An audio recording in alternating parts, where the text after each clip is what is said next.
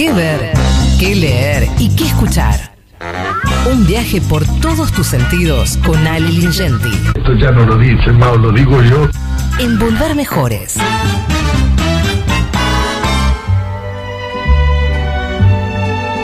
Hola, mi amigo Alejo, ¿cómo le va mi vida?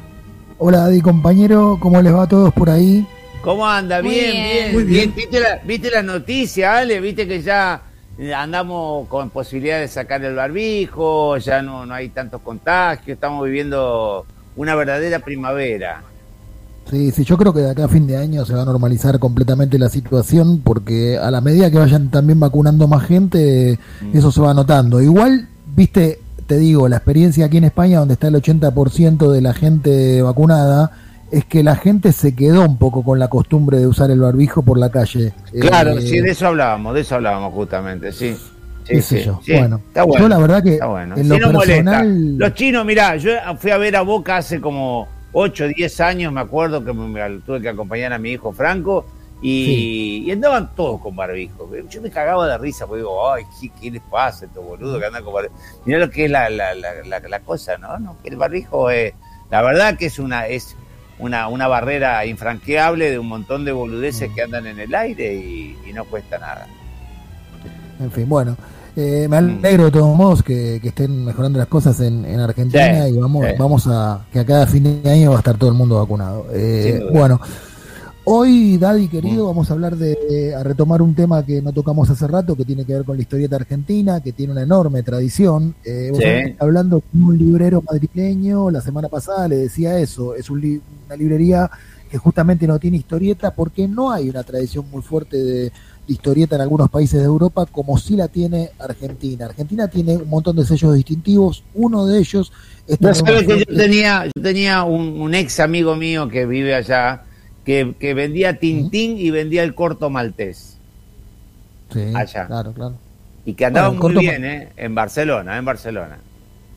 Corto Martés es un clásico en, en todo el mundo. eh, Sí. mm, Ahora vamos a hablar un poquito de esas revistas que leías vos en, en tu juventud, de las que hablaste en algún momento. en este D'Artagnan. Intervalo y todo eso, sí. Exacto, bueno.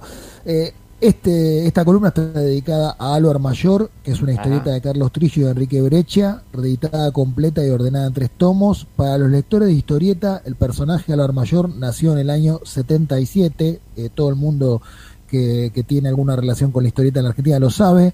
Nació en una revista llamada Scorpio, eh, que se escribe con S y con K, Scorpio. Eh, son las aventuras de, un personaje que tienen lugar en los tiempos de la conquista española de América. Es una obra que marcó el renacer de la historieta nacional en los años 70 en la Argentina. Ahora se reedita completa y ordenada por un sello independiente que se llama Loco Rabiay 2D, edici- 2D Ediciones. Eh, son tres tomos, ya aparecieron los dos primeros y el tercero va a salir el año que viene. Yo creo, Daddy, que no hay entre los héroes de la historieta moderna argentina un personaje tan perseguido por las preguntas como Álvaro Mayor, todos los hombres blancos que desembarcaron en la Sudamérica del siglo XVI en busca de riqueza y poder, o sea, los hombres de la conquista española, quieren en la historieta saber quién es este personaje, a qué se dedica, qué hace en el medio de la selva con ropa de mendigo. Eh, bueno, es una historieta que nació en el ambiente cultural muy asfixiante de la dictadura, además de la dictadura en sus inicios, no estamos hablando de la fase más dura de la dictadura, en el año 77.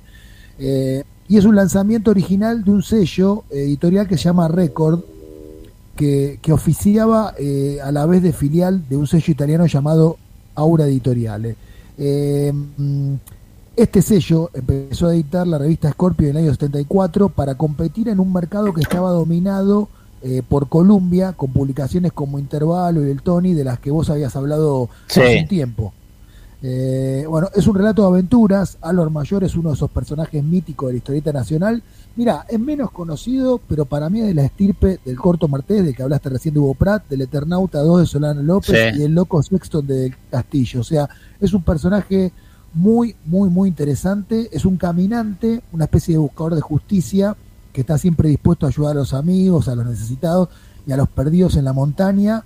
O sea, alguien que podría ser muy necesario para ayudar a los perseguidos por la dictadura en aquel momento. Esa es quizás una de las alegorías más potentes que tiene la historieta. Es una historieta que, como te dije, se hizo en la época de la dictadura, con lo cual hay que ver su contenido alegórico. Y Álvaro Mayor es también un personaje que se hace preguntas, Una de esas preguntas es, por ejemplo, ¿por qué el recuerdo siempre socio de la soledad? ¿Por qué el recuerdo siempre socio de la soledad? Que es una pregunta que yo también me hago. Eh, lo dejo para que la respondan los oyentes de, Volver Mejores.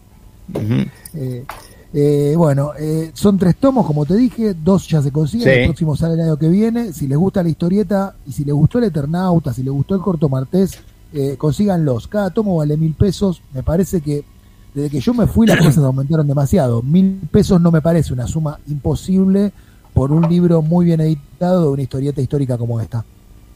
Eh, sí, sí, sí, las cosas cambiaron bastante, pero es verdad lo que decís, sin duda. ¿Seguís viendo historieta o más o menos ahora? ¿Ya no te interesa tanto? No, no, no, no, no, no, ya, no miro historietas, no, la verdad, no. ¿Por qué? No, pero, porque no, primero que no, no sé dónde se compran, no las tengo, no, no tengo el ejercicio, lo he perdido. No, no, en Tucumán, eh, sí, debe haber en Tucumán, pero no, no, no me viene hasta Tucumán, general. General, no diga, bolude. Déjeme este, hablar con Ale Ligenti. Después hablamos nosotros.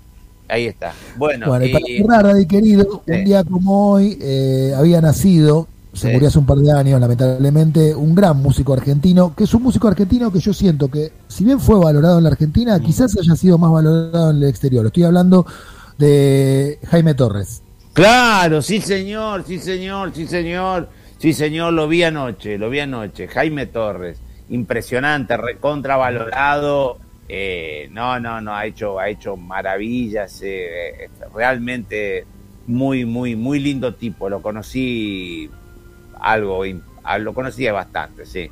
Sí. un, gran, un gran tipo, un gran músico que, creo que tenemos que aprender a valorar. Hincha independiente, argentino hincha independiente y que eh. hizo un montón de, canciones hermosas con su charango. Una de ellas es la que vamos a escuchar para cerrar, que es el humahuaqueño. Un abrazo y hasta mañana. Mañana tenemos tango.